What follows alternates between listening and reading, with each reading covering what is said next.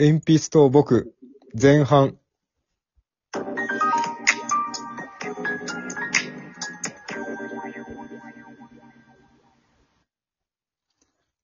僕は、とある会社の事務職に就職した。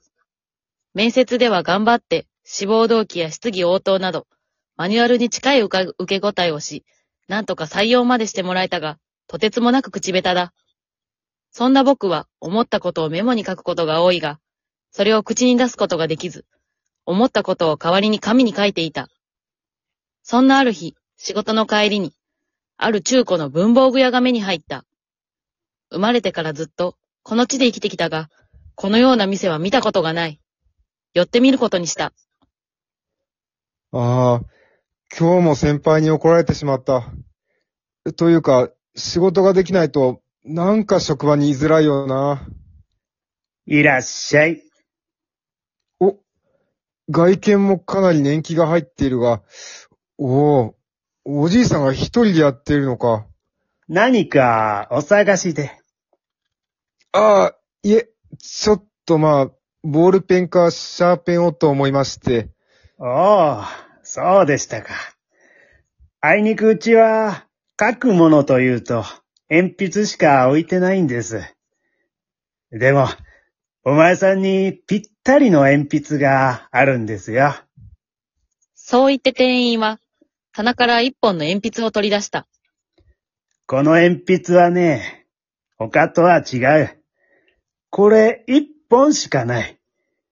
いろんな人から使われてきたが、この鉛筆を持ってメモを取るときは気をつけた方がいいですよ。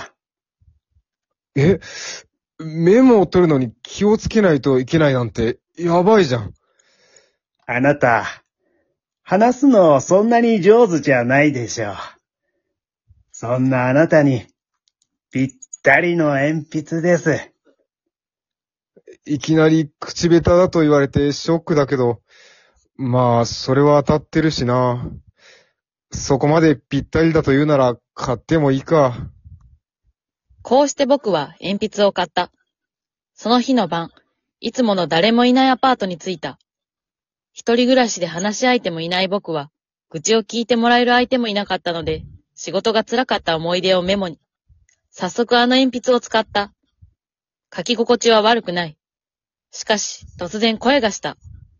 おいおい、お前ストレス溜まってんなえ、誰どこから声がしてんの？向かいの席の吉田ね、仕事をサボりやがって、ちゃんと仕事をしろよ何吉田仕事サボってんの？何？メモしたことが読まれている。あ、まさか。声はここからしている。間違いなくこの鉛筆からだ。へっへっへ、バレちまったか。あー、店にいる間は退屈だったな鉛筆が喋ったらと。信じられない。どこかに尻で揉め込まれているのかそれとも最新の AI 内蔵で会話機能がついているとかいや、おいおいおい、なんだそりゃ。よくわかんないけど、俺にも意識はあるんだぜ。そうなんだよ。僕の係にいるとさ、みんな僕に仕事を押し付けて、みんな定時になったらすぐに帰るんだよ。ほんとやってやれねえよ。お前、そんなこと抱えながら一人暮らしって、辛いのがたまる一方じゃねえか。そのくせ、係長は残業を減らしたいからって言って、僕に仕事は押し付けるくせに、それで残業すると仕事の能率が悪いとか言ってきてさ、うん仕事を振っておいて残ったら怒るとか最悪だな、そいつ。今度怒ってきたら言ってやったらいいじゃねえかよ。そんなこと言えるわけない。上司に逆らったら、もっとひどいことになる。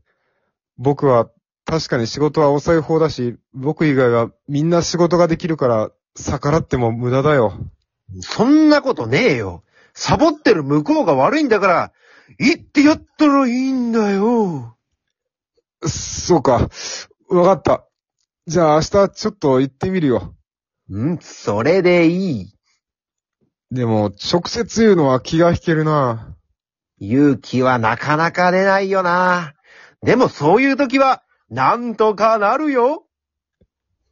なんか、君と話ができてよかったよ。話し相手ができたというか、そうだ、名前をつけよう。君の名前は鉛筆だから、ピッちゃんってどうかな？ピッちゃんか。なんか照れるな。いいぜ、それで。よろしくね、ピッちゃん。次の日、僕は出勤した。相変わらず仕事をサボって、携帯をいじっている向かいの席の同僚。そして、それを見て見ぬふりする係長。そしてこの日は、とんでもなく忙しく、電話が鳴りやまない。電話対応に追われて、事務仕事ができる定時を迎え、今日も残ることにした。お前、また今日も残業か。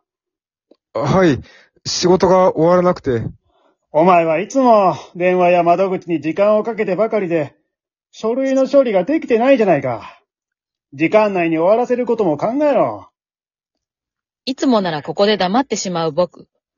でも、昨日ピッちゃんが背中を教えてく、押してくれたのが、いつもとは違う自分に変えた。係長、お言葉ですが、平日に電話や窓口の対応に時間を取られるのは、その電話や窓口対応をすべて僕にさせているからですよね。僕が電話や窓口に対応している間、あなたは何をしているんですか？何もしていませんよね。普段はバタバタしていますが、あなたがサボっているのは分かっていますよ。明日からも同じようなことが続くなら、課長に報告させてもらいます。な、な、な、なんだお前。人がサボってるってお前。ま、まあいい。早く帰れよ。係長は、それ以上何も言うでもなく、事務所を去った。その日の晩、早速僕はピッチャーに今日のことを報告した。